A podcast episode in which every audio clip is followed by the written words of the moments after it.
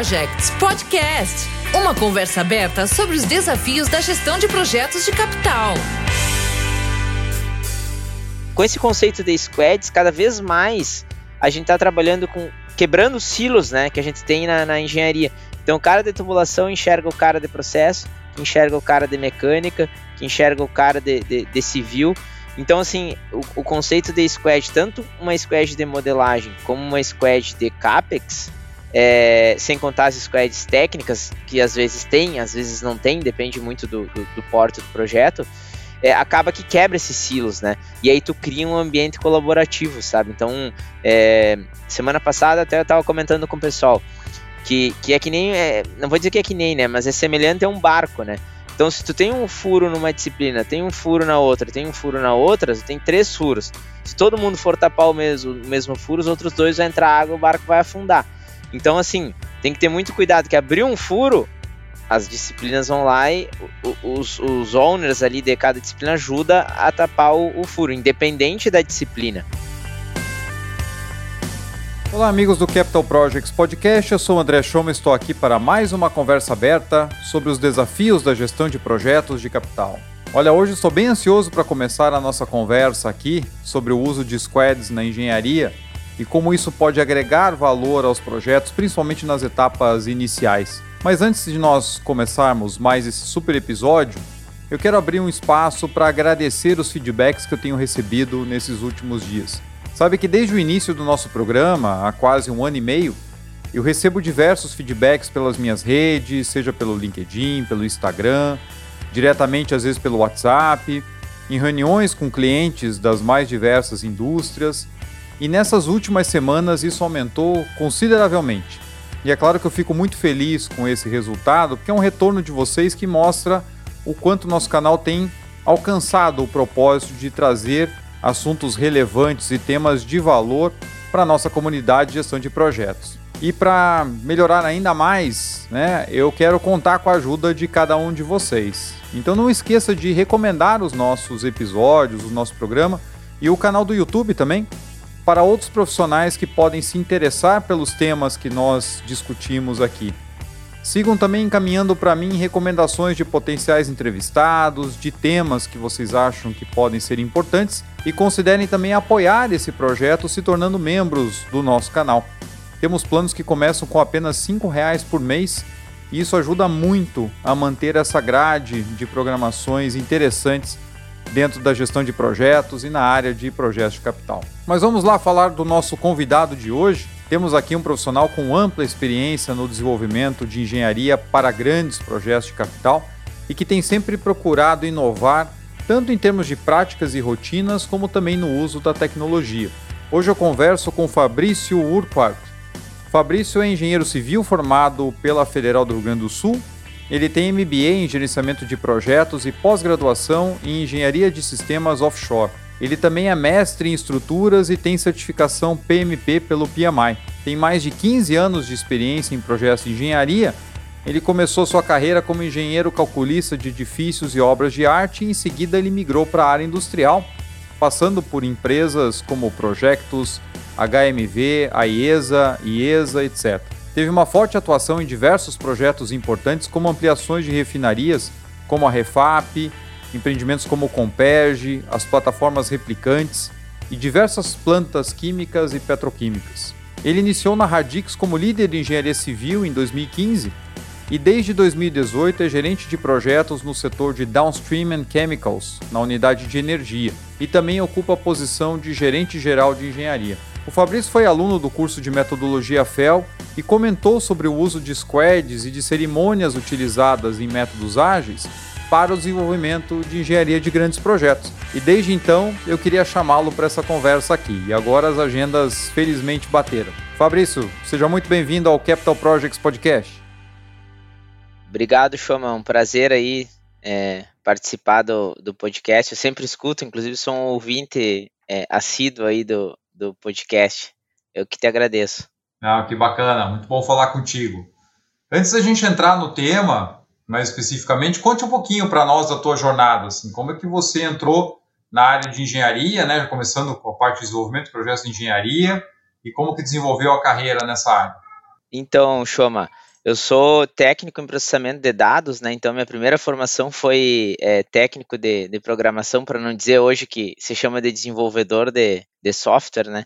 Então eu me formei em 2003, um técnico de processamento de dados e, e depois em seguida é, já comecei a, a, a universidade, né? Eu sou formado em engenharia civil e durante a minha durante a graduação toda eu fui eu estagiei na área de, de estruturas, né? Então todo o meu background ele sempre veio da área de estruturas e eu iniciei na área residencial e comercial. Então é, muitos é, edifícios residenciais e comerciais, mais de 100 edifícios residenciais e comerciais eu participei desde a, do estágio até a graduação. E aí, no primeiro ano de formado, eu tive a oportunidade de entrar num, num escritório de obras de arte, tá? Que eu também é, fiz muito cálculo de obras de arte, né? Pontes, passarelas, viadutos e, e tudo mais. E aí eu tive a oportunidade de abrir o, o, o junto com, com os sócios, de abrir um setor industrial nesse escritório. E aí foi que eu tive o primeiro contato, e até foi, foi na área de combustíveis, né? Um projeto na área de combustíveis, um cliente na área de combustíveis. Então a gente abriu o setor de, de, de, de indústria, né, que a gente chamava projetos industriais, e aí eu tive o primeiro contato. E aí desde então eu passei por algumas empresas de, de consultoria, grandes empresas aí do, é, do Brasil, né, é, enfim, vou citar alguns nomes, né? Projetos, é, é, é JPPA, que é a antiga Iacopori, que foi dividida né, em, em, em, JPPA, enfim, outras e a própria Poire.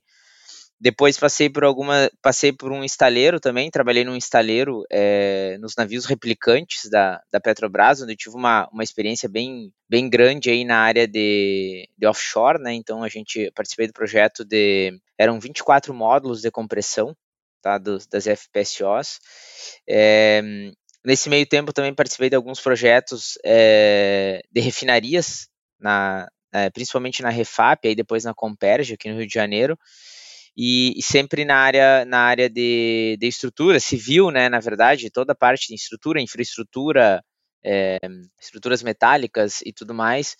Então, eu fiz um mestrado, né, fiz um mestrado na, na UFRJ, fiz um MBA na Fundação Getúlio Vargas, e aí foi quando eu me certifiquei em PMP, e aí eu migrei minha carreira toda para a área de gerenciamento de projetos, porque desde, desde o início, né, desde quando eu entrei na área industrial, é, eu, por ser de civil, então vamos supor, eu tinha muito pouco contato com fluxograma de processo, então a gente olhava um fluxograma e eu via o time de civil não, não se interessar muito por, por aquilo. E aí eu comecei a perceber que tinha muito problema interdisciplinar, né? Tinham falhas é, entre as disciplinas, muito pelo fato assim, ah, eu sou da civil, não tenho por que olhar processo, sou de processo, não tenho por que olhar civil.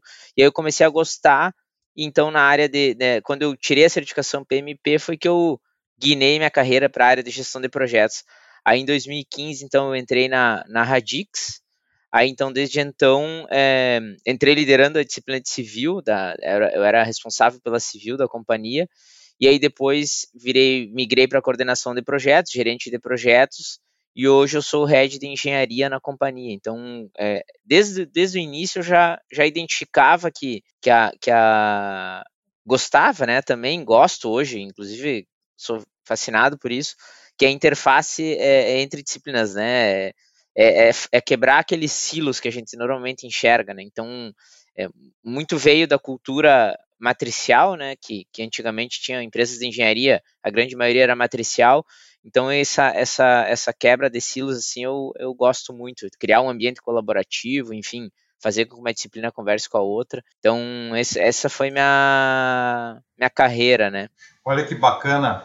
O que, que te levou a, a mudar, né? Fez técnico em processamento de dados, né? Isso, isso, técnico em processamento de dados. O que, que te fez mudar para civil, né? Depois de, de fazer o técnico em processamento de dados? Então, eu quando eu fiz o, o técnico processamento de dados, né, era, era, eu fiz em conjunto até com, com o segundo grau, e, e, eu achei na época, imagina, era COBOL, hoje em dia, talvez até o pessoal use, né, mas é, nunca mais eu é, vi o pessoal utilizar, mas eu vi que eu ia ficar muito na área de. Hoje a gente chama de escovar bits, né?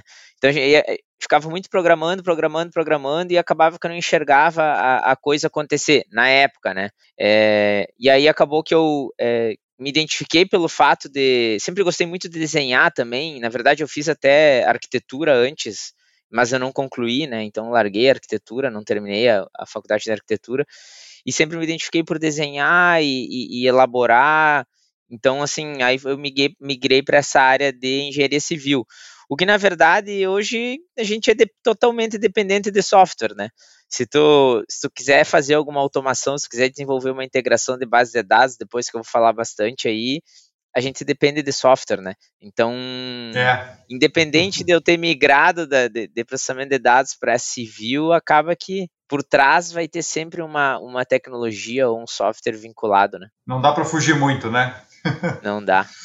E, você citou também a certificação PMP, né? Trabalhando tecnicamente com projetos de engenharia, desenvolvimento de engenharia, é, por que, que você resolveu tirar a sua certificação e como que isso foi importante, se foi, na sua carreira, tirar a certificação? Então, desde o início, né, da, trabalhando com projetos industriais, eu via que, que a, a disciplina, principalmente de civil, ela trabalhava muito conforme a demanda. Por exemplo, é, o, o cara de processo te mencionava equipamento, passava para a disciplina de mecânica, né, engenheiro mecânico, e o civil ele só ia atuar quando a mecânica já tivesse é no mínimo aí, sei lá, 30, 40% ou 50% avançado, é, sendo que o cara de civil nem era envolvido na, na, na, na, na disciplina de processo.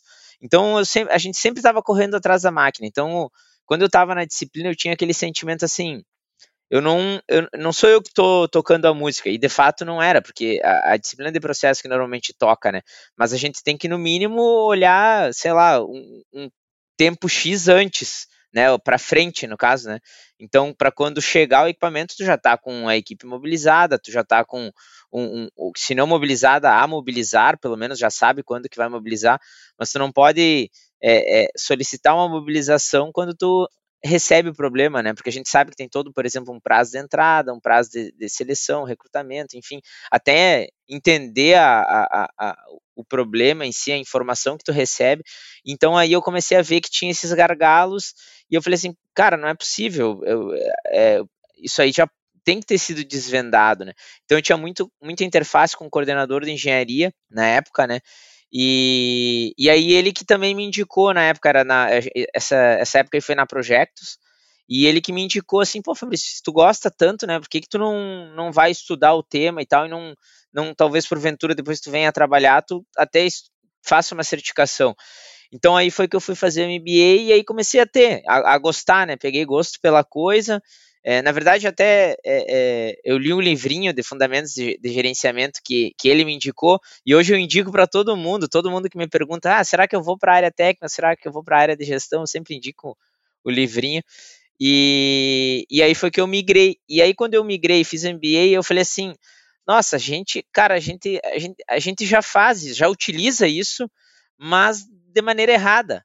Né? Então, então aí foi que eu comecei a, a, a começar a aplicar os conceitos e, e, e, claro, a teoria é uma coisa e na prática é bem diferente, né?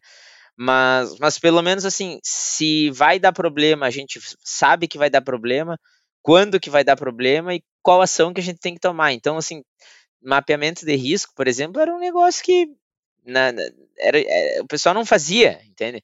Então, tu acabava que ficava à mercê do projeto. E aí foi que eu comecei a, a, a, ver, e aí, claro, comecei a trabalhar e executar de fato aquilo que eu tinha estudado. E aí a certificação veio que mais para certificar, né, de, de, que eu tinha, que realmente eu tinha aquela experiência e atestar também, botar em, claro que eu dei uma estudada também para certificação, é, é, é, lógico, né, para organizar o raciocínio, é, até porque às vezes tu tem alguns vícios da prática que vai lá na certificação não, não funciona. E então foi assim, foi super importante. Até hoje, é, é inclusive, quando eu entrei na, na, na, na Radix, né? Uma das, da, das diferenciações era essa, né? Era um profissional é, certificado PMP.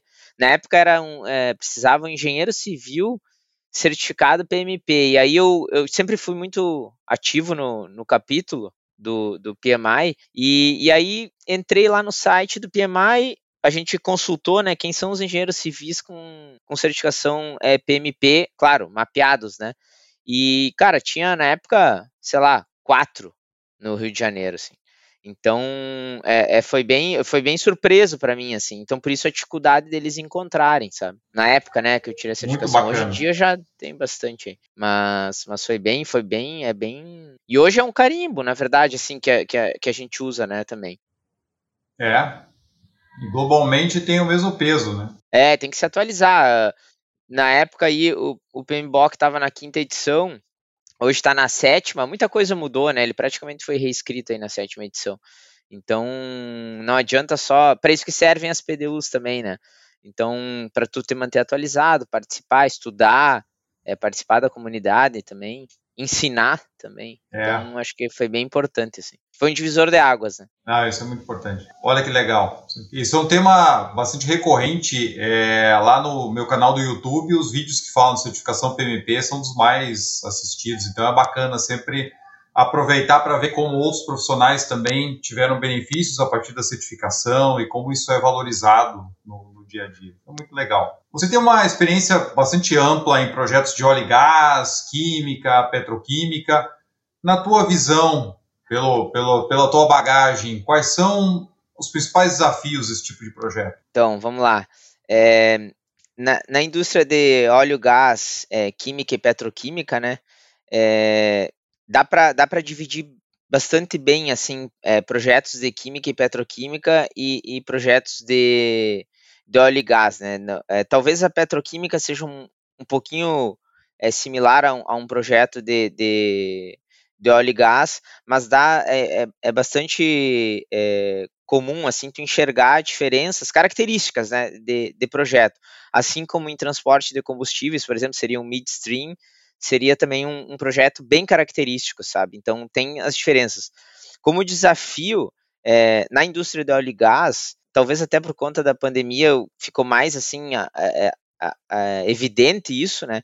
Que é a questão da oscilação do preço do barril, né? Então, na pandemia, quando teve aquela queda de preço do barril, é, é, chegou até a ter reservas negativas né, nos Estados Unidos, começou aquele, aquele caos em torno de projetos que envolviam barril, chega, chegaram a colocar até em xeque, né, ah, qual, qual o preço de corte dos projetos do pré-sal, qual o custo de barril do, do de, de, corte, então isso aí gera uma, uma, uma, uma turbulência, né, no mercado de, de óleo e gás, então esse é um desafio, é, pra, do meu ponto de vista, que vai continuar é, é, isso depende do mercado, né? Então vai continuar, tem que conviver e saber mitigar esse risco de, de preço de barril, seja ele diversificando o mercado, por exemplo, química e petroquímica. Claro que a petroquímica depende muito do, do, do óleo, né? Mas química, por exemplo, indústria, vamos supor, é, é, sei lá, indústria química do carbocloro, por exemplo é, que depende de, de, de, de, mais produtos químicos, que influencia, por exemplo, a lei de saneamento. Então é uma área que tu pode atuar quando o preço do barril não estiver favorável a projetos de óleo e gás. Então tem que ter uma, uma, uma estratégia assim, de, de, mercado bem forte. E em relação, em linhas gerais, em todos os projetos, hoje, atualmente, o maior desafio é a questão da descarbonização, né? Então, que é o que está pegando, né? Como é que, como é que eu emito menos gases de efeito estufa? Como é que eu aumento a segurança do processo, como é que eu tenho menos perda de, de, de, de, utilidades, né? seja ele vapor, energia elétrica, como é que eu trabalho com eficiência energética, por exemplo, é um tema que a gente vem trabalhando. Eu acho que o meu primeiro projeto de eficiência energética que a gente trabalhou, que eu, que eu participei, foi é, nove anos atrás, se não me engano, é nove anos atrás. Só que o, o, os holofotes não estavam é, para eficiência, né? Os holofotes estavam para aumento de capacidade de produção. Na verdade, a eficiência estava em segundo plano. Hoje, se tu pegar o mesmo projeto, os holofotes vão estar tá para a eficiência energética. O aumento da capacidade de produção é uma consequência da eficiência. Então, isso é um desafio que está bastante grande e está em evidência, né? É toda essa questão é, sustentável, né? E já na, na, na área de química e petroquímica, é, como é um, no Brasil, como tem muitas empresas de química e petroquímica, claro que tem, o mercado acaba que é, duas empresas, por exemplo, de petroquímica e, e, fertilizantes respondem por praticamente 40, 50% do mercado, as outras empresas têm muitas empresas, então tem muitas ondas de investimento. Então tem que diversificar a carteira, não pode ficar dependente de um só cliente, porque senão vai acontecer o que acontecia antigamente, né? Que as empresas de engenharia eram muito dependentes da Petrobras. Então acontecia uma crise, é, seja ela econômica ou política, e, e a Petrobras estava no meio, as empresas de engenharia iam junto. Então, esse também é um desafio, né, de diversificar a carteira, tá? Então, assim, do ponto de vista de, de, de, de, tipo de projeto e mercado, eu acho que é esse. E do ponto de vista de execução de, de projeto, os desafios de projetos de, de capital, por exemplo, de óleo e gás, é, é, de óleo e gás, né, no caso, o prazo aí a gente está falando, de, pode chegar até 4, 5 anos, por exemplo, para um projeto, talvez até mais, é, que nem o caso da, do projeto da Embraer, né? Eu escutei o, o, o, o podcast. Então foi bem legal, né? E, e foi, inclusive ele, ele citou isso no podcast, que é projetos de capital, tu tem a questão que o prazo é muito longo, então tu tem que ter aquela é, é, paciência do ciclo do, do, de vida do projeto, né? Muitas vezes é, vai mudar muita coisa, vai mudar muita equipe, vai mudar muito mercado, e já em projetos, por exemplo, do setor químico, um projeto grande para uma área para uma área química, claro que tem projetos também maiores, tu pode chegar a ter um projeto que dura seis meses. Então, um projeto de seis meses tem que ser rápido, tem que mudar. É, não tem problema mudar, mas tu tem que mudar rápido, né? Então, tem que adaptar rápido, né? Então, isso é um desafio desse tipo de projeto. Então, cada projeto tem um desafio diferente, né? Bem, bem característico, assim, vamos dizer assim, de, de cada tipo de, de indústria, né? Você está ouvindo o Capital Projects Podcast. Meus amigos, nós sabemos que a alocação de capital é uma das formas mais críticas de traduzir a estratégia corporativa em ações concretas. Alocar e realocar capital ainda é um grande desafio para a maioria das empresas. E para trazer maior eficiência a esse processo, a Prosperi desenvolveu o Teams Ideas, uma solução de gestão estratégica de portfólio de investimentos que adota as melhores práticas de gestão de CAPEX para garantir governança, transparência e alinhamento estratégico ao portfólio. Desenvolvido por uma empresa com mais de 29 anos de atuação no mercado corporativo e reconhecida pela Microsoft seis vezes consecutivas como um dos melhores parceiros da América Latina em Project e Portfolio Management. O Teams Ideas é a solução adotada por grandes companhias no Brasil e no mundo. Teams Ideas by Prospery. Conheça mais clicando no link aqui na descrição desse episódio. E olha que interessante aqui chamar atenção para nossa audiência, né? Que você trouxe principalmente questões de negócio. Olha, eu estou numa indústria que é muito suscetível, obviamente, ao valor da commodity, é, tem questão do ciclo de vida, tem a questão da eficiência, a questão de descarbonização.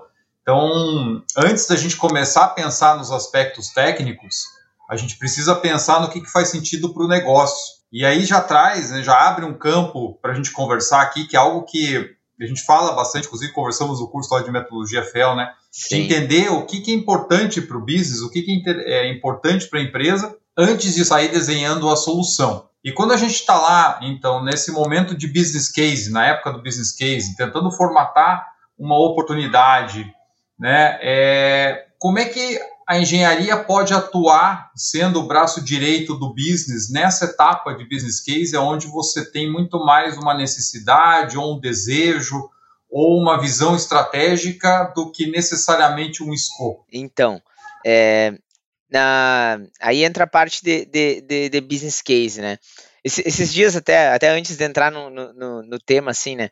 Esses tempos a gente foi discutir um projeto de, de eficiência energética num cliente lá de, de, da área de químicos, e aí era eficiência energética e tal, e aí eu cheguei e perguntei assim, tá, mas qual que é o principal drive, né? O que que é, é a eficiência energética que, que vai movimentar o projeto? É, o que que, o que, que, que que vai decidir lá se vai para frente ou não vai? É, se a gente pegar, fechar um ciclo, por exemplo, de, de eficiência energética, instalar uma, sei lá, uma, uma turbomáquina, é, é, é, isso que vai solucionar. E aí eles se olharam assim, né? Tava cara, cada um de uma área diferente, os dois, lógico, do cliente, e eles se olharam assim, é, realmente, a eficiência energética não é o principal drive, né? Então, assim, tu tem que entender o que que o que que o, o que que movimenta o negócio, o que que vai o que que vai inserir, né, no, né, nessa fase de business case. Hoje hoje tem muitos projetos de tecnologia nova, né, de, de, de energia a partir de biomassa ou produção de, de, de, de combustíveis, enfim, renováveis. Então tem que entender qual que é o drive é, do, do, do negócio do cara, né? O que, que, que vai movimentar, o que, que ele. Qual é a dor dele hoje, né? Então, a gente tem trabalhado muito com esse tipo de projeto de business case.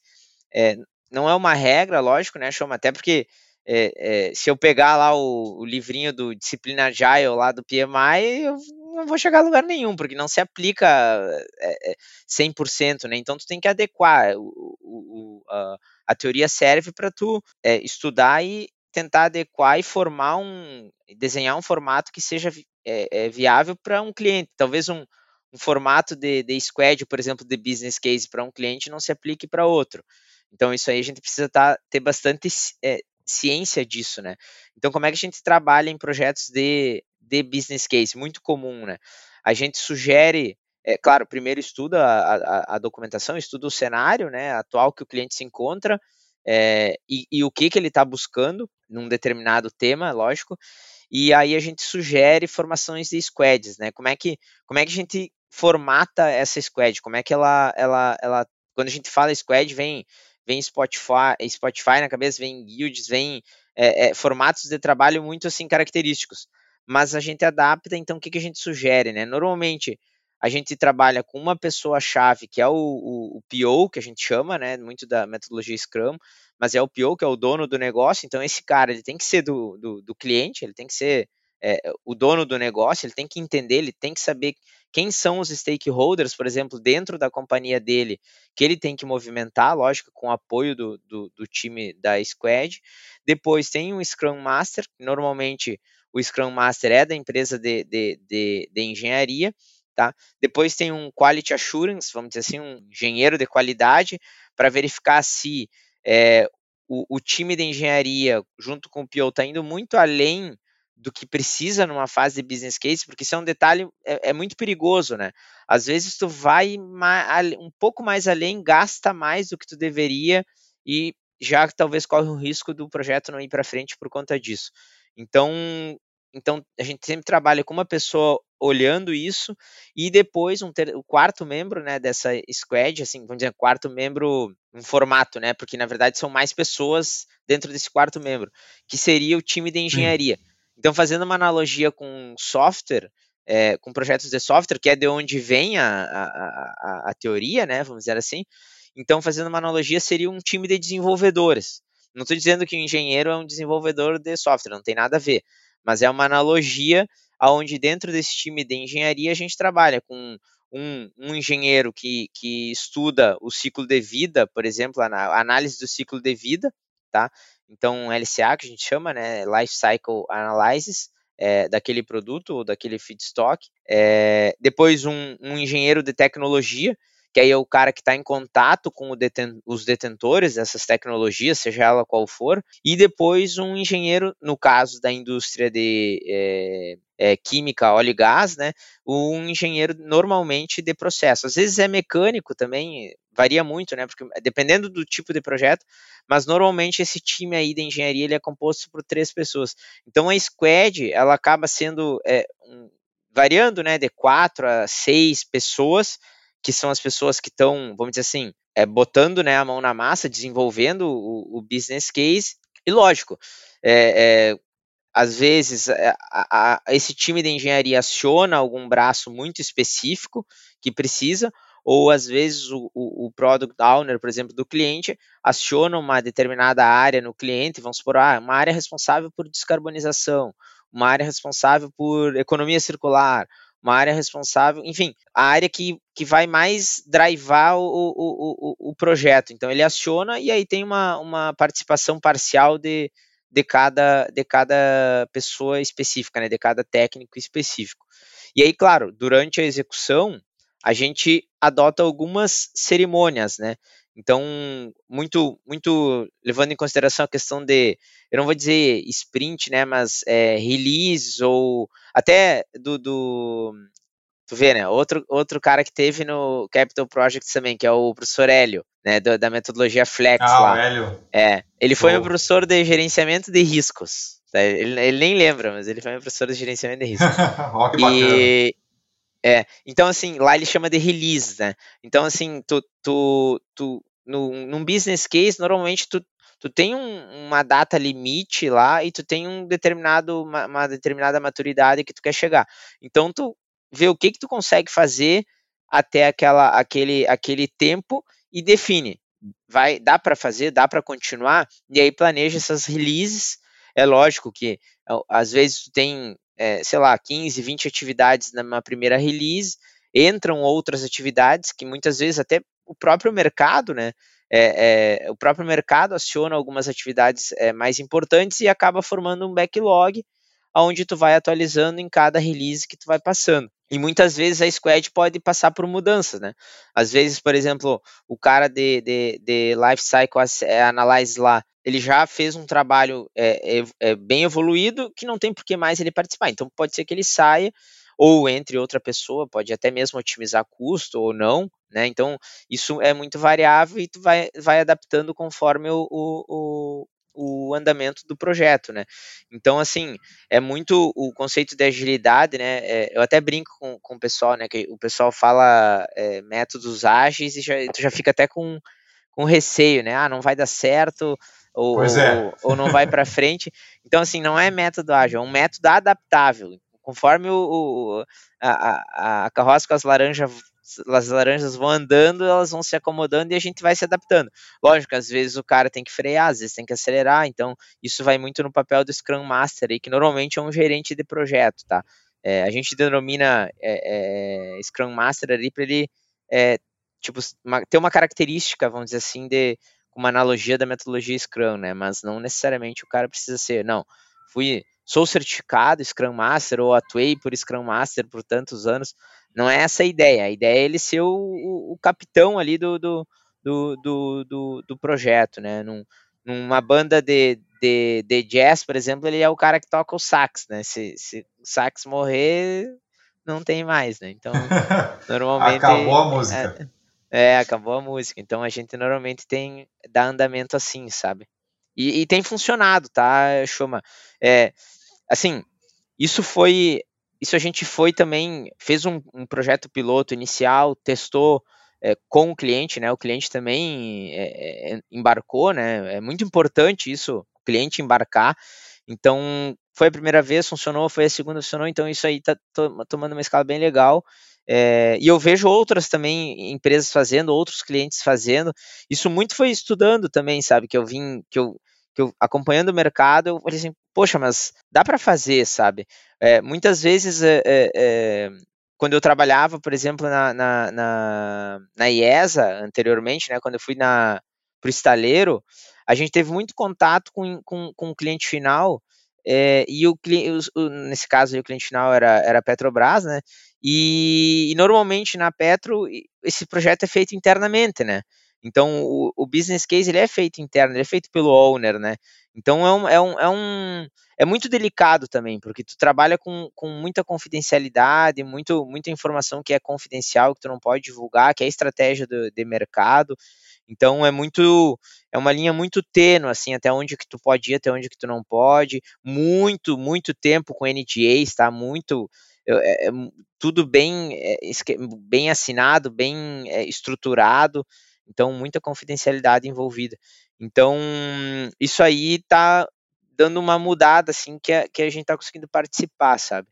Então, eu tenho visto isso, sabe, no, no, no mercado como um todo. Só que, lógico, demanda muita tecnologia, demanda muito estudo, né? Muito researchers, assim, que a gente fala. Então, é bastante legal. Tem muita gente fazendo mestrado e doutorado nessa área de renováveis, né? De produtos renováveis, é, feedstock renovável. Então, a gente tem, tem acompanhado bastante aí no, no mercado, principalmente parcerias, né? É, eu tenho visto aí é, Shell, Raizen, é, acho que Petrobras, Raizen, se não me engano, também firmaram uma parceria um, um tempo atrás. Então, grandes players no mercado estão firmando parcerias estratégicas, assim, muito por conta de, de produtos renováveis, né? Seja ele combustível, seja ele produto que for, né? É muito interessante esse tipo de, de trabalho, né, Fabrício? Que como você comentou, você entra dentro do core do cliente, tá estudando oportunidade, mercado, e aí, pelo que você está trazendo, você conseguir trabalhar com equipes multidisciplinares, auto-organizadas, em contato direto com o cliente, o cliente fazendo o papel de product owner, direcionando o caminho, aprovando as entregas. Então isso acaba, acredito eu, acelerando bastante o processo. E quando você consegue essa junção, tem uma parte técnica envolvida diretamente nas definições de negócio, você consegue dar input de valor dentro daquela construção do business case num momento muito cedo no ciclo de vida daquele projeto e a gente sabe que quanto mais cedo a gente conseguir entrar com input de qualidade, não necessariamente detalhado nesse momento, porque você não tem nada de detalhe, mas inputs técnicos que fazem parte da definição do, do business case acabam alavancando resultado. Né? Então, de fato, é muito interessante ver como essa organização tem mudado, trazendo práticas, como você mesmo comentou, trabalhando de maneira híbrida, entendendo o que, que no mercado eu tenho que possa me ajudar em diferentes momentos do ciclo de vida do projeto e como é que eu consigo agregar mais valor. Então, quebra também um pouco daquela visão de que a ah, engenharia você coloca um problema lá na mesa, o pessoal vai desenvolver, cada um dentro da sua disciplina.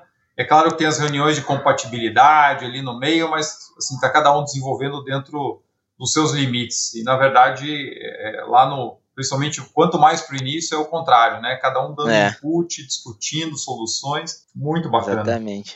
E a partir desse ponto, quando você começa a mergulhar no FEA1, onde o trabalho começa a ficar mais técnico, como é que é esse arranjo dessas equipes? Né? A partir da hora que você já tem um direcionamento de negócio e começa, de fato, a, a entrar numa construção de escopo que depois vai se consolidar lá no, no FEL2. Como é que isso muda nessa Sim. dinâmica da equipe? Então, quando, quando entra num, num, num, no FEL 1, Claro que depende muito do, do tipo de projeto, né, né Shoma? Mas trazendo um pouco para metodologias ágeis, né? Que tipo de projeto que se enquadra né, numa metodologia ágil, né? Como é que eu consigo aplicar uma metodologia ágil num projeto de, de engenharia? Então, assim, num, numa etapa de FEL 1, na etapa de FEL 2 também, a gente também consegue aplicar bastante, que é o seguinte, é, dependendo do, do prazo que tu tem, né? Dependendo dali, do, do ciclo de vida também do projeto que tem disponível para uma etapa DFL1, porque muitas vezes tem o um mercado aquecido e precisa sair, precisa andar, tem um preço da commodity batendo e tem uma data limite lá que o projeto quer fechar, então isso leva, leva em consideração. Mas normalmente o que, que acontece? Quando tu está num FEL 1, tu está analisando alternativas, né? Então tu tem, talvez, às vezes chega a ter até três alternativas de, de, de vou puxar um pouco para para a área de processo, porque é a área que, que eu tenho atuado mais, tá? Desde desde sempre, né? Então, para é, na área de processo, às vezes eu tenho três, duas, três alternativas e muitas vezes o prazo que eu tenho para um FEL 1 ele é muito curto. E o que que, o que, é. que normalmente você fazia? Como é que era feito antigamente, né? Era, era utilizada a metodologia preditiva, cascata, enfim, é, como queira chamar, e a mesma equipe que fazia a, análise da alternativa 1 era a mesma que fazia a análise da alternativa 2, eh, que fazia a avaliação da alternativa 2 e a avaliação da alternativa 3.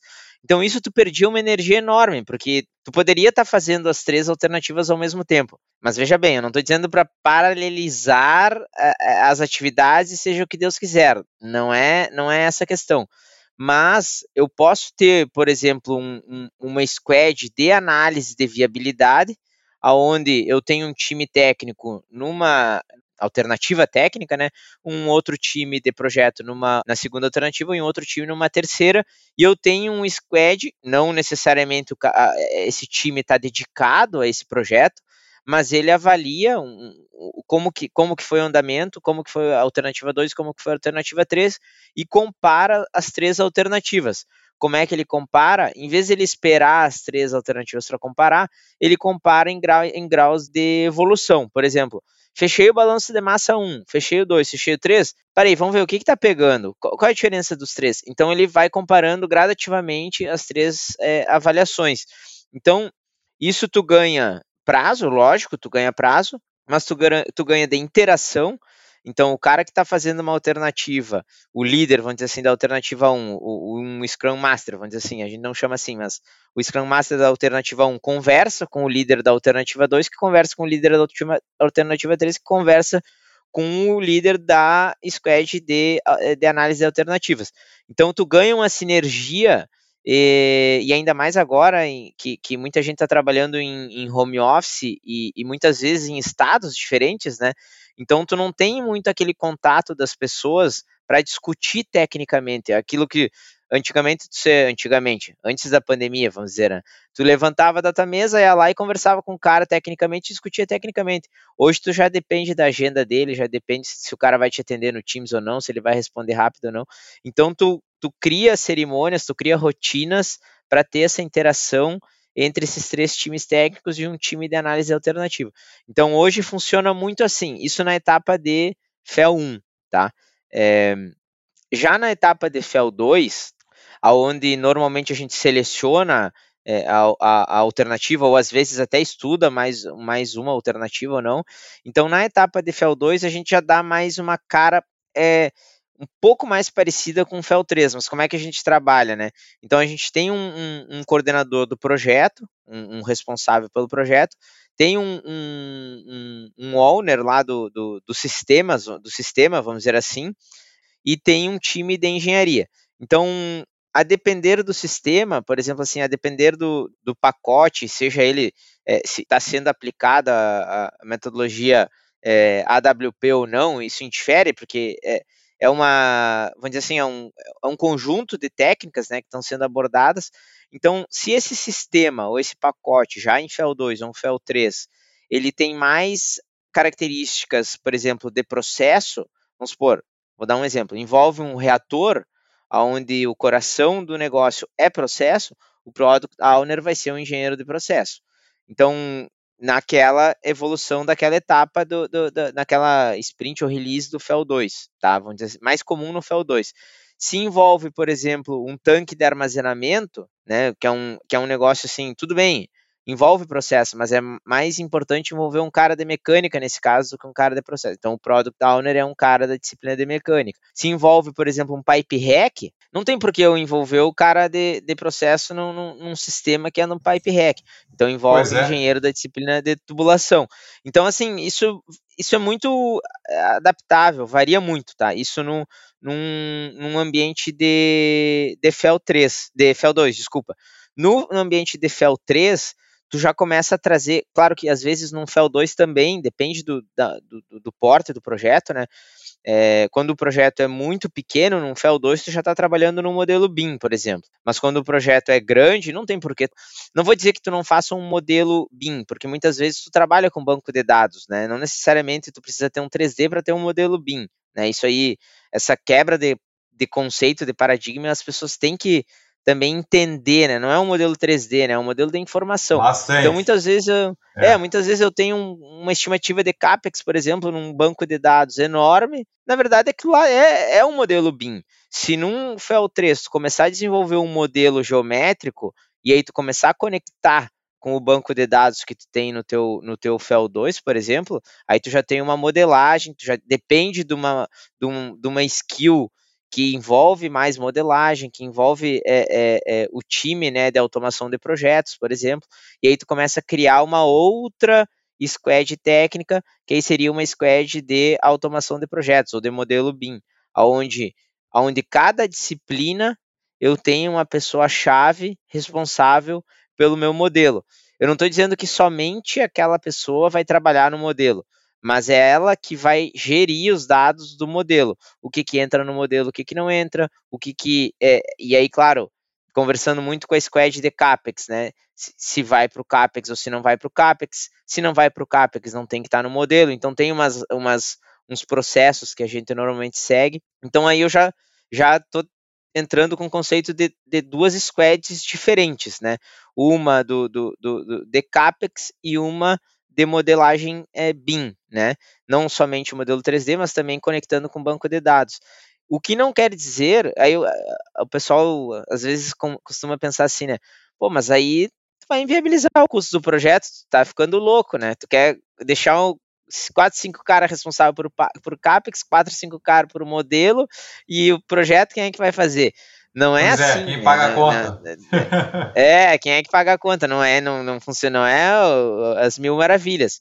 Mas o cara que desenvolve o projeto, o cara que está executando o projeto, ele tem também essa dupla responsabilidade. Então ele divide esse papel dele de executor, por exemplo, assim, executor do projeto, com o coordenador. Então, por isso, cada vez mais, eu sou um cara até, é, é, até na, em agosto agora eu vou participar da Semana Integrada de Engenharia.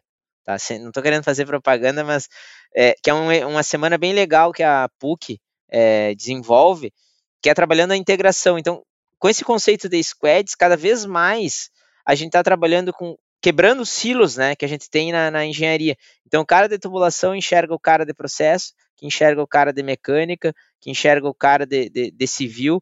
Então, assim, o, o, conceito de squad, tanto uma squad de modelagem como uma squad de CAPEX, é, sem contar as squads técnicas, que às vezes tem, às vezes não tem, depende muito do, do, do porto do projeto, é, acaba que quebra esses silos, né? E aí tu cria um ambiente colaborativo, sabe? Então, é, semana passada até eu estava comentando com o pessoal que, que é que nem, é, não vou dizer que é que nem, né? Mas é semelhante a um barco, né?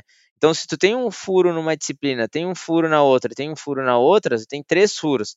Se todo mundo for tapar o mesmo, o mesmo furo, os outros dois vão entrar água, o barco vai afundar. Então, assim, tem que ter muito cuidado, que abrir um furo, as disciplinas vão lá e os, os owners ali de cada disciplina ajuda a tapar o, o furo, independente da disciplina, né? Ou, de preferência, informar, né, é, com antecedência XPTO, pode acontecer, tem esse risco X aqui que pode, pode ter um, um, um ter que tomar uma ação é, Y. Então, muito trabalhando essa integração multidisciplinar, né? Você está ouvindo o Capital Projects Podcast. Você quer maximizar seus investimentos? Trabalhar com uma equipe comprometida para que seus projetos sejam entregues no prazo, dentro do orçamento, agregando a expertise de um time de primeira linha? Pois conte com a experiência de mais de 24 anos da equipe da Technique em boas práticas de gestão, planejamento e inovação que leva para o dia a dia do seu projeto a experiência e cases de projetos já executados nas maiores empresas e maiores projetos do Brasil.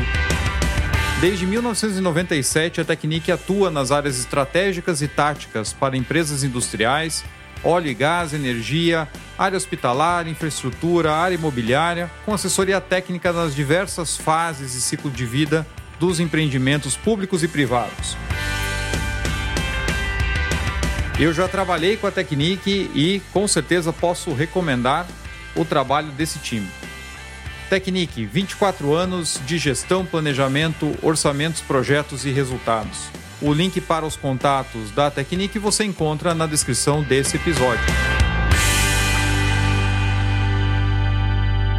Achei bem bacana como você vem né, mostrando como isso evolui ao longo do ciclo de vida do projeto, mais uma vez, como as coisas estão conectadas. Então, na hora de trabalhar as alternativas, você tem pode ter, né, uma certa complexidade um pouquinho maior de trabalhar com grupos diferentes, mas você não só ganha tempo, como você comentou, mas também ganha um pouco mais de visão, talvez independente de cada uma das opções, porque uma coisa que eu vejo com, com muita frequência é que aquela primeira ideia que surge no FEL 1 é que acaba passando no FEL 2 e é. sendo a alternativa selecionada então, muitas vezes a gente vê um, um, um certo, vamos dizer assim, um favorecimento, não, não por, por uma intenção e tal, mas naturalmente a equipe já recebe aquela, o caso base como sendo o melhor e às vezes a gente vê até algumas análises alternativas que ficam muito superficiais, meio que para validar aquilo que é, já foi. A gente costuma dizer de contaminação, né?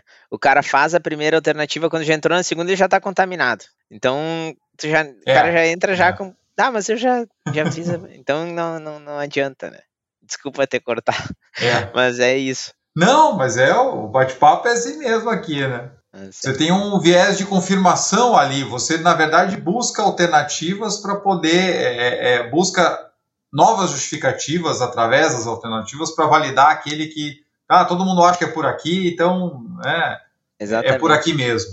E isso vai ganhando corpo depois, como você comentou, tendo visões mais aprofundadas de cada alternativa, sem necessariamente levar mais tempo, você mesmo citou. Você também tem condições de avaliar melhor as soluções técnicas e os riscos envolvidos. Quando eu gravei aqui com o Carlos Eduardo Braga e também mais recentemente com o John Holman, eles trouxeram muito essa questão do risco envolvido nas alternativas e como a gente muitas vezes acaba avaliando de maneira também superficial, ou seja, cada alternativa é diferente, quando a gente fala de processo ou de tecnologia, ou até de questão é, locacional, dependendo o quanto aquilo é importante para viabilizar o projeto ou não, são caminhos que você tem que são completamente diferentes na, na análise. Então, de repente, alguma coisa que pode parecer mais fácil de construir agora, como negócio acaba carregando mais risco e assim por diante. Então, a gente fica muito num depara, ah, esse aqui é mais barato que esse, esse aqui é mais rápido que esse, esse aqui ocupa mais área e você pode ter um risco ambiental de licenciamento e tal, mas nem sempre a gente olha como opções de negócio diferentes e acaba ficando muito no superficial. É, agora esses é, foi mês passado, acho que teve um projeto que a gente estava avaliando e era tinha um risco logístico muito grande, né, de infraestrutura é, é ferroviária. Então é, até era uma linha ferroviária que nem nem saiu do, do papel ainda, né? Então a gente tava colocou isso na mesa e, e começou a discutir, tá, mas até foi eu que levantei, eu perguntei assim, né? Tá, mas a gente está contando que, que essa ferrovia, o prazo estipulado dela é, é, de execução é seis, não me lembro agora se era seis ou oito anos, e a gente está contando com isso para o projeto, cara, é um risco altíssimo, entende? Tendo em vista o histórico que a gente tem de, de obras de ferrovias aí, então a gente, a gente trouxe esse, esse, esse tema, né, esse problema, vamos dizer assim, esse risco, e, e aí a gente até provocou uma outra reunião só específica somente para discutir se realmente ia ser é, a logística que a gente estava estudando. Aí depois trocar, a gente trocou e tudo mais, mas, mas então era uma coisa assim que às vezes tu, tu traz um, um, risco que na verdade é externo, não é? É, é muito difícil. Não vou tu pode até agir, né? A empresa pode até agir para mitigar e, e, e, dar os, o, fazer o, o, dar os pulos, né? Que tem que dar e entrar, interferir onde tem que interferir, e tudo mais. Mas é muito difícil tu contar, né? Com, com, uma, com uma obra de infra muito grande, assim, né? Sem contar riscos. Eu nem tô entrando no mérito da ferrovia estar tá sendo executada e passar por uma, por uma área, por exemplo, de, de, de proteção ambiental, né? Então, que aí é, é um risco, já é um risco de não acabar. Então, com esse risco potencializa ainda mais o risco, né? Então, assim, é, é muito perigoso, cara. É muito perigoso, tem que levar em consideração, sim. Com certeza. Fabrício, um outro ponto que está sempre em alta é, no mercado em geral e agora finalmente está chegando para engenharia e construção é o uso da tecnologia. Você falou do BIM, da modelagem, né, de trabalhar em banco de dados. O que vocês têm aplicado nesses últimos anos e principalmente como é que você pode como é que você vê a evolução disso no mercado para os próximos anos? Como isso pode ajudar no desenvolvimento, acelerando, ganhando qualidade, ganhando integração entre as áreas? Então, vamos lá. É, hoje, hoje a gente, todos os projetos de engenharia que a gente trabalha é, é em BIM, tá? Seja ele pequeno, médio, grande ou enorme, indiferente do porte, indiferente se é de capital, indiferente se é fast track, indiferente, indiferente do tipo de projeto, a gente trabalha em BIM. Então, cada vez mais eu acho que tem que trabalhar em cima de um ambiente colaborativo, tá? E não mais depender, por exemplo, de uma, de uma design review, de uma, claro que tem que existir as design reviews, porque é um marco, né? Então é muito importante tu ter, mas com o conceito de, de, de agilidade embarcando dentro dos projetos de engenharia e tendo em vista que quanto antes errar, é, melhor vai ser, né, se errar, né, não, não dá para deixar para errar na construção e montagem, e sim errar na engenharia e corrigir na engenharia. Então, o conceito de agilidade vem para isso, né? Então, vem para adaptar, é, por exemplo, comentários de modelo. É, hoje a gente trabalha com modelos em nuvem, onde o cliente consegue comentar a hora que ele quiser. Tá? Então, o cara tem o um modelo na mão dele, então ele abre o modelo no celular, então, ah, o cara tá no metrô, é, tá indo, claro que se tiver sinal, né? Mas tá, tá num transporte, tá, quer comentar o modelo, ele abre lá o modelo, ou ele tá no meio de uma atividade X que ele bah, fechou, vai dar um descanso, ah, vou abrir o modelo aqui para olhar, vai lá, comenta o modelo e já encaminha o comento do modelo, o, o comentário do modelo. Então, cada vez mais tu vai estar tá antecipando erros com esse ambiente colaborativo e em nuvem. Só que, lógico, tu tem que fazer com que as pessoas enxerguem isso, né? Não adianta tu dizer, né? É, é, porque assim, se tu for aí, tem, tá cheio de buzzwords aí, né? Agilidade, modelo em nuvem, colaboração. Então, assim, mostrar para o cara como é que funciona, mostrar o, como ele comenta. Às vezes até em visita a gente faz técnica e leva, ó, é assim, senta do lado do cara, comenta. E vai divulgando isso dentro do time de operação, dentro do time de manutenção. Claro, não todo o time, é lógico, né, mas o time que vai ser envolvido, né, no, no projeto, porque muitas vezes, olha, cara, cansei de ver reunião de Razop, chegar no Razop e o time de operação, pá, não, primeira vez que eu tô vendo o PNID. Eu falei, cara, não, olha, não pode, entendeu? Não pode, assim, não, não pode acontecer. Então tem que, tem que, tudo bem. A, a, por que, que ele não foi envolvido? Porque o cara tá lá preocupado com operar, ele quer produzir, então tu tem que trazer para a realidade dele, né? Para a falta de tempo dele, para a falta de acesso à informação que ele vai ter. Então a, a engenharia tem que trabalhar para facilitar isso e deixar de uma maneira que ele vai fazer, que ele vai olhar. E, tipo assim, não correr o risco. Se tem o risco do cara não olhar um PNID para chegar num Razop, tu tem que mandar o seu PNID no celular do cara. Ó, leu, olhou o PNID? Viu aí, tem alguma dúvida? Então, assim, lógico, com todas questões de cibersegurança envolvida, toda a questão de governança envolvida. Isso é muito importante, é uma barreira, tá, que a gente enfrenta muito quando começa a pois falar é. em ambiente de nuvem. Então, isso é uma, uma um, a parte de tecnologia que tu tem que trazer para o time de operação, tem que trazer para o time de manutenção, é, para cada vez mais fazer projetos de indústria 4.0, que a gente chama, ou, ou, ou tecnologia, IoT, Big Data, enfim, para esses esse time de esse, esse, esse lado né da, da do, que é o fim né da, da, operação e produção e manutenção ter conhecimento do que, que a engenharia está fazendo porque se chegar lá na frente a engenharia é formal feita infelizmente não vai conseguir fazer um projeto de indústria 4.0 nem aqui nem na China né? Então é. não adianta. Então a engenharia tem que tem que envolver o cara. E é difícil eu sei que é difícil mas mas tem que fazer cada projetinho dando um passo maiorzinho para envolver o cara de uma maneira diferente, integrar o cara de uma maneira diferente e, e, mais tecnologia. Então, assim, hoje em dia a gente vê acompanhamento de obra por, por drone, né? Uma coisa assim uhum. assim que, que, tem startups fazendo isso, tá? Tem até inclusive de amigos meus, algumas é, é, que o pessoal tem feito isso e tem funcionado, né? Então, acho que tecnologia é, tem que usar, né? Tá aí para usar e cada vez mais barata, né? Que era um um, uma dor do pessoal, né? Pô, mas aí tu vai inviabilizar o projeto, a nuvem de pontos é muito caro. E então tu, tu tem que fazer com que o, o, o, E dar o valor, né? Pô, aqui tu vai usar isso. Eu cheguei, é. teve um caso também que a gente falou assim, tá, mas olha só, cara, é, a gente vai ter um levantamento de campo de quatro projetistas durante um mês. E tu tem um escaneamento da planta é, durante 15 dias. Mandamos os custos era mais barato o cara fazer o escaneamento do que o levantamento de campo com os quatro projetistas. Então, assim, a nuvem de pontos era cara, era cara. É. Era... Não, mas tá aqui. E muito então, mais assim, seguro. Vai ter muito mais seguro, cara, muito mais seguro. É, não só seguro do risco de acidente do cara na planta, mas seguro da informação também que tu vai ter muito melhor levantada, entendeu? É. Então, e era mais barato. Então, o cara. Então, esse tipo de coisa, é, é muitas vezes eu, eu enxergo que a engenharia também não vê sabe? Por falta de tempo, na correria, tá, tá, tá. Pô, para, pensa, bota na ponta do lápis, faz uma, cara, uma planilhazinha Excel comparando os custos que seja.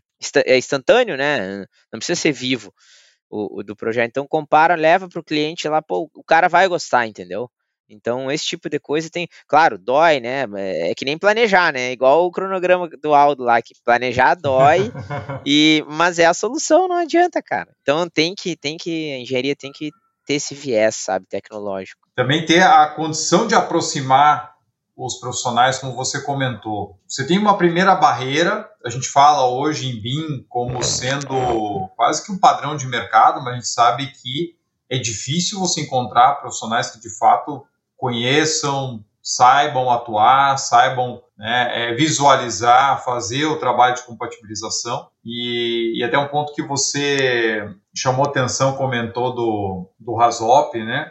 Eu conheço um caso, né, no Rasop, no finalzinho de FEL 3, que era praticamente para entregar o projeto. É claro que o Rasop sempre sai com uma série de comentários, ainda Sim. leva mais um tempo, mas a contratada foi para validados. Olha, o que está faltando é só o Rasop, a gente já tem os comentários e daí finalmente terminou. E, e aí chegou uma pessoa do lado do cliente com o olhar de operação, tinha mais de duas décadas de operação naquele tipo de projeto, e na primeira pergunta do Rasop ele identificou uma falha fatal que matou o projeto. Então, isso que você está tentando, um dos pontos que você está trazendo, né? Está tentando trazer. Assim, gente, a gente precisa colaborar muito cedo, a gente precisa aproveitar as ferramentas para trazer esse input, aí sim, né, de maneira mais ágil, de maneira mais transparente, de maneira colaborativa, para evitar desperdício e conseguir Exatamente. ser mais efetivo.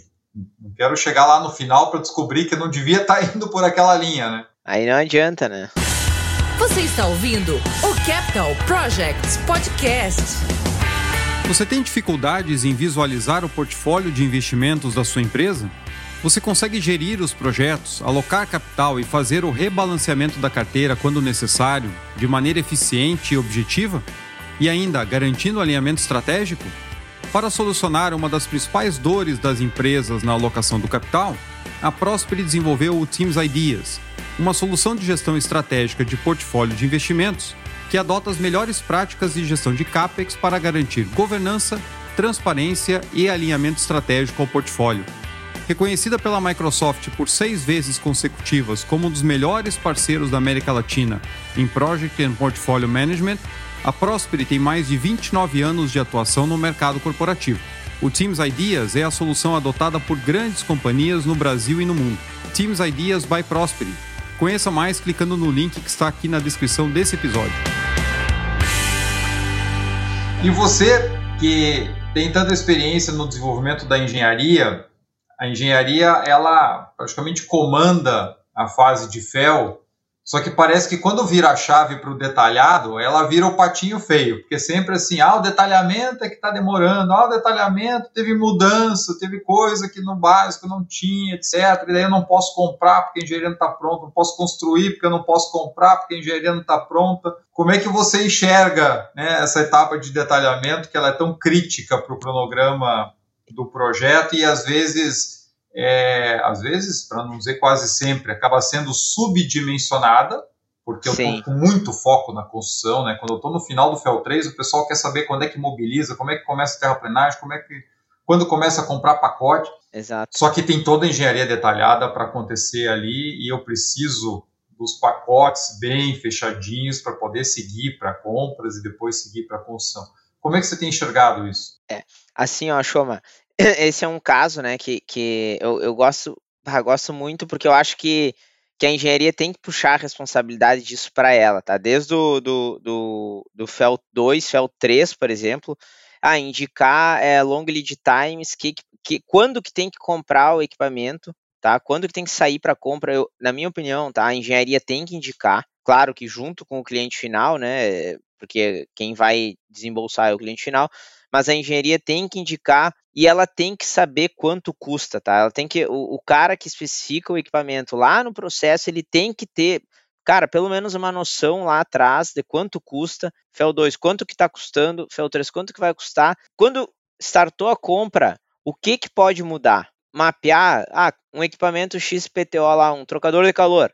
Mapear quatro, cinco riscos que podem acontecer com mudanças de engenharia podem acontecer, colocar custo, é, é, é, grau, né? Que se acontecer, o que, que tem que fazer, qual que é o plano de ação, grau de, de, de impacto, e, e o cara, o gerente do projeto, tem que ter isso na mão, sabe? Ou, ou, normalmente o cara da, da, da, da, disciplina ali, né? O cara, o líder da, da, da disciplina e o, o, coordenador tem que estar informado, o gerente tem que estar informado e tem que trabalhar isso sempre.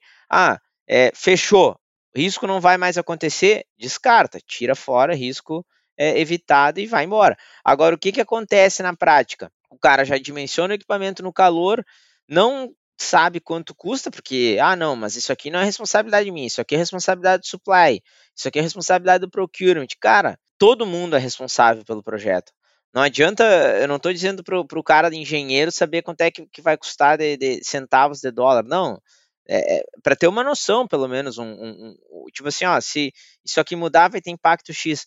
Então, o que, que acontece hoje? O pessoal dimensiona no calor da hora, no, né, na correria, já para sair para compra, já passa para a tubulação, a tubulação sai com uma lista de materiais, já iniciou o detalhamento, já sai com uma lista de materiais malha e malha ali, muito tubo, por exemplo, não, não vai precisar nem ser comprado depois, e aí já impacta lá no almoxarifado, né? Tu fica com um almoxarifado enorme, e aí entra, aí vem também o conceito de, de, de, de Lean, né? Que tu pode aplicar, e às vezes o pessoal não aplica nada, simplesmente não, não, não, Às vezes até que é pior, né? Diz que aplica e na verdade tu vai ver no fundo e não tem nada aplicado. Então, o, o, é. tu gera isso sem ter um risco mapeado, né? Às vezes é simples, é, sei lá, eu tenho 3 km de tubulação, esses 3 km podem virar 2, 2 km. Ok, é um quilômetro a menos. Beleza, mas está lá mapeado. Se mudar, o cara que está lá comprando, que está lá tomando a decisão, já sabe. Agora não dá é para ir fazendo e não ir mapeando nada, entende? Aí Aí chega no detalhamento, demora duas vezes o tempo, ou compra coisa errada, ou sobra material, ou falta material. Porque eh, os dois problemas acontecem, né? Falta de material, sobra material e time parado no. Três problemas, né? E o time parado no campo, né? Sem, sem demanda por conta da engenharia. Então, assim, cara, e aí entra, tem que acelerar a engenharia que eu tinha comentado antes. Mas o, o cara da engenharia ele tem que saber quanto custa, entende? Ele tem que ele tem que encostar a cabeça no travesseiro e dizer assim, olha só, estou dimensionando um negócio que vai custar 100 milhões, estou dimensionando um negócio que vai custar 200 milhões. E o cara tem que dormir com essa com essa informação no travesseiro, porque senão fica tudo na cabeça de um time muito pequeno, né? Então acaba que, que eh, os problemas acontecem e, e, e o cara que deveria estar tá com a informação, que deveria estar tá envolvido, simplesmente meio que fica à mercê, né? Então não pode, tem que a engenharia tem que se responsabilizar por isso sim. É mais uma Essa... vez, né? A visão do todo, a visão do projeto, exato, exato. como a gente consegue fazer enxergando o todo e não só a minha disciplina, ah, preciso liberar esse pacote aqui, pronto, né? Ah, me livrei. Exato. Não é não assim, pode. né? É, exatamente, não pode, não pode ser assim. Tem que quebrar os silos, né? Tem que quebrar os silos, exatamente. Fabrício, Conversa tá excelente. Eu podia continuar por algumas horas aqui. Tenho muito que aprender e está sendo muito é, interessante também. os pontos que você tem trazido. Mas, enfim, temos que temos que fechar aqui. Eu queria te perguntar, como eu faço para todo convidado, que dicas você deixa para o profissional que quer se desenvolver, seja na engenharia, seja na gestão de projetos, aqui na nossa comunidade, né? Na sua visão, o que mais você pode deixar para o nosso público em termos de desenvolvimento na carreira, o conhecimento, gestão de projetos, enfim, o que você achar pertinente? Então, o cara, o cara que está iniciando né, na, na, na, carreira de gestão de projetos, eu sugiro sempre ler um, um livro de fundamentos de, de, gerenciamento de projetos. Livro simples, pequeno, é, é, é, às vezes é tão simples que o cara diz assim, ah, mas isso aqui eu não quero mais, aí não desiste, né?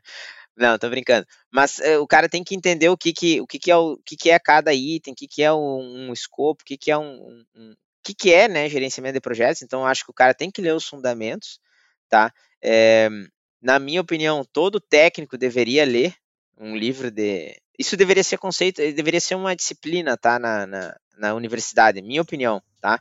Gerenciamento de projetos. Chegou lá, deveria. sei lá, sexto, sétimo semestre Cara, tem que dar. Fundamento de gerenciamento de projetos. O cara tem que saber, sabe? É. Então, hoje, hoje tem uma resistência muito grande do time técnico, então é, é, isso tem que ser quebrado. A comunidade aí, eu incentivo, participo de meio acadêmico, meio profissional, congresso, tarará, e sempre levo isso comigo, então isso acho que tem que ser quebrado. Então, todos, eu sugiro ler um livro de fundamentos, tá?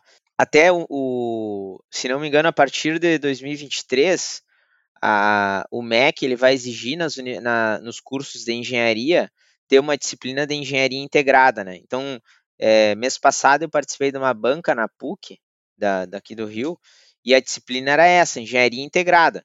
Desde o começo, era primeiro, segundo, primeiro segundo período, não me lembro.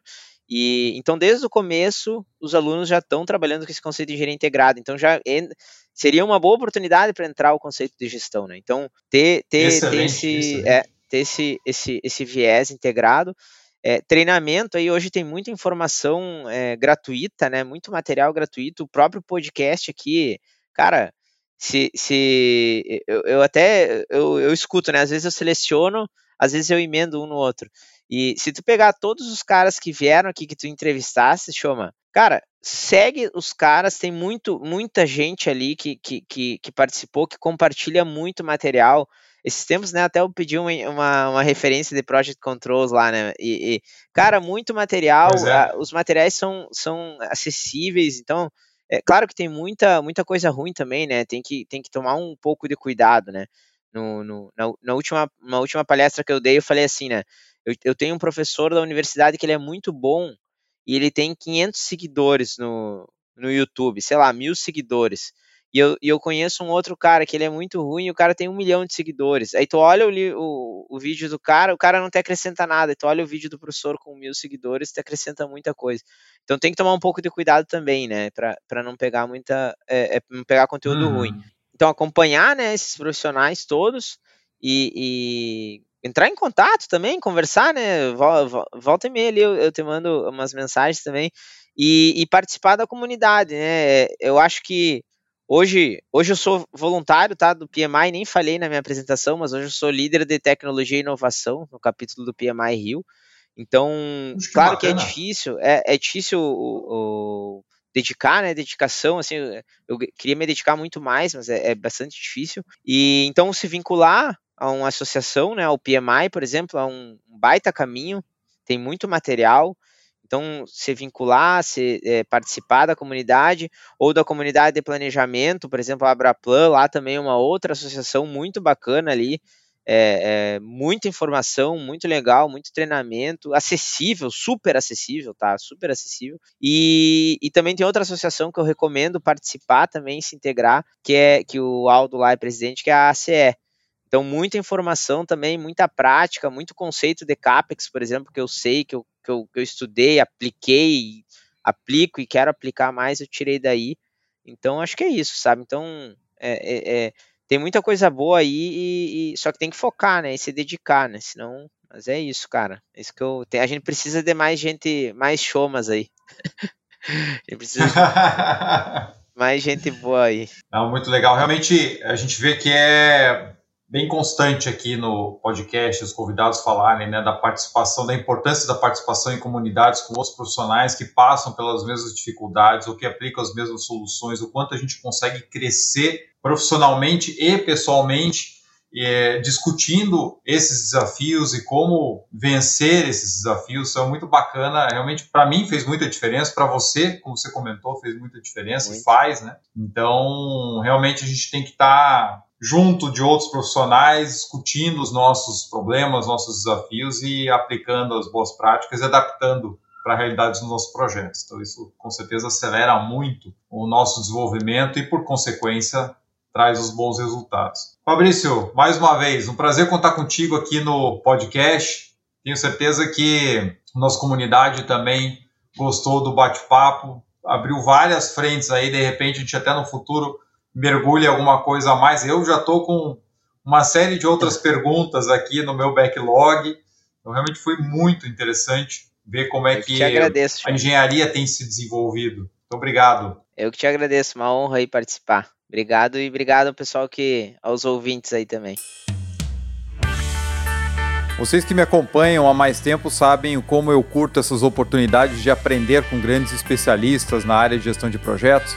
E hoje o Fabrício nos deu uma verdadeira aula aqui sobre como o desenvolvimento da engenharia pode agregar valor ao negócio e explorar, né, como explorar melhor as oportunidades através de equipes multidisciplinares integradas. Em projetos que são altamente complexos como esses em que ele trabalha, as práticas apresentadas hoje aqui adicionam mais valor nesse desenvolvimento, não apenas pensando na engenharia em si, no ciclo de vida da engenharia, mais no business, ao explorar opções, ao ter mais liberdade, né, através das cerimônias, para explorar alternativas que podem trazer de fato muito mais valor ao cliente. Por isso, acredito que hoje a conversa com o Fabrício trouxe vários insights interessantes, pelo menos para mim, com certeza. Mas você, o que, que você achou? Você viu vantagens naquilo que o Fabrício nos contou aqui hoje?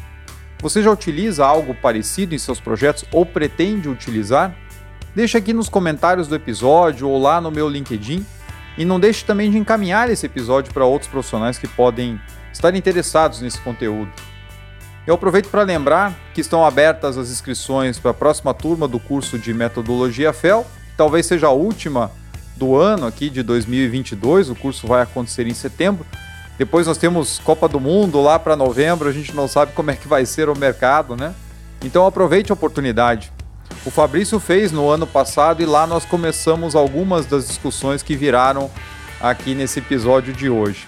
Então não perca tempo para garantir já a sua vaga não adia a capacitação, né? É, que pode ser importante para você passar a trabalhar ou trabalhar ainda mais com projetos altamente complexos no mercado que só cresce aqui no nosso país. Queria agradecer mais uma vez aos membros do nosso canal, a nossa comunidade continua crescendo.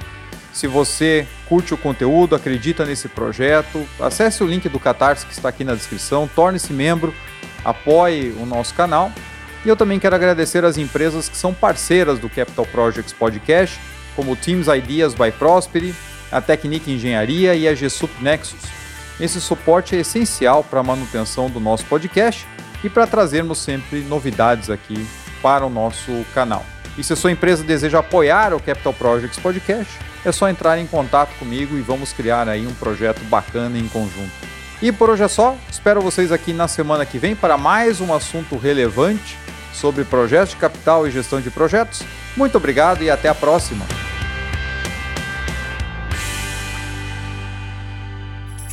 Uma produção, voz e conteúdo.